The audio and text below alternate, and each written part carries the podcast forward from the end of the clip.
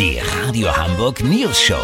Die witzigsten Nachrichten der Stadt. Mit Olli Hansen, Jessica Burmeister und Peter von Rumpold. Äh, guten Tag. Mit einer Schießerei ist das Phoenixviertel in Harburg in dieser Woche mal wieder in die Schlagzeilen geraten. Kaum ein sozialer Brennpunkt in der Hansestadt fällt so stark wegen Gewalttaten auf. Unser Reporter Olli Hansen ist vor Ort. Olli, ist das echt so gefährlich da im Phoenixviertel? Ja, Peter, bisschen gefährlicher als Sasel und Wellingsbüttel ist das hier schon. Warte, man muss gerade mal Deckung suchen. Oh, das war knapp. Äh, Waren das Schüsse? Ja, die Ramas, eine albanische Familie, hatte eine kleine Fehde mit Timur, dem tschetschenischen Kioskbesitzer von gegenüber. Das ist aber nix Wildes. Ich wollte mir gerade Kippen holen, da habe ich das mitbekommen. Peter, wir müssen kurz rüber in den anderen Hauseingang. Drei, zwei, eins, los. Wer ist denn wir? Ich bin hier mit Anneliese Schrothmann verabredet.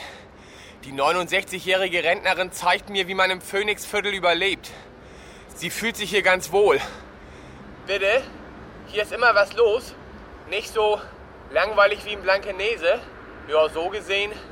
Puh. Peter, wir wollten zum Schleckimarkt rüber. Die haben heute Butterfly-Messer, schusssichere Westen und Elektroschocker im Angebot. Der Einzelhandel im Viertel stellt sich hier natürlich auf den etwas raueren Alltag der Menschen ein. Weißt, wie ich mein?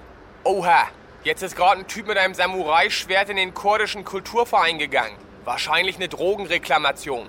Peter, ich will unbedingt noch Besa und Aschim besuchen. Die beiden Kosovo-Albaner haben eine Initiative gegen nukleare Kampfdrohnen auf Spielplätzen im Phoenixviertel gegründet. Sollte heute in ihrer Stammbar, dem El Chapo, nur eine normale Schlägerei im Gange sein, melde ich mich deswegen nicht extra. Habt ihr dann exklusiv, Ja, okay? komm mal zurück. Vielen Dank, Olli Hansen. Kurznachrichten mit Jessica Burmeister. Corona, wir sind sehr zufrieden mit dem Impfstoff. Das berichten übereinstimmend die Aktionäre von BioNTech. Adventskalender, man soll welche ohne Kinderarbeit kaufen. Ja, ich frag mich, ist Türchen aufmachen für Kinderarbeit? Psychologie, wer sehr gut lügt, kommt in der Regel auch authentisch rüber. Das Wetter. Das Wetter wurde Ihnen präsentiert von Schleckimarkt Phoenixviertel. Diese Woche schusssichere Weste. Verschiedene Tarnfarben, nur 39,90. Schleckimarkt.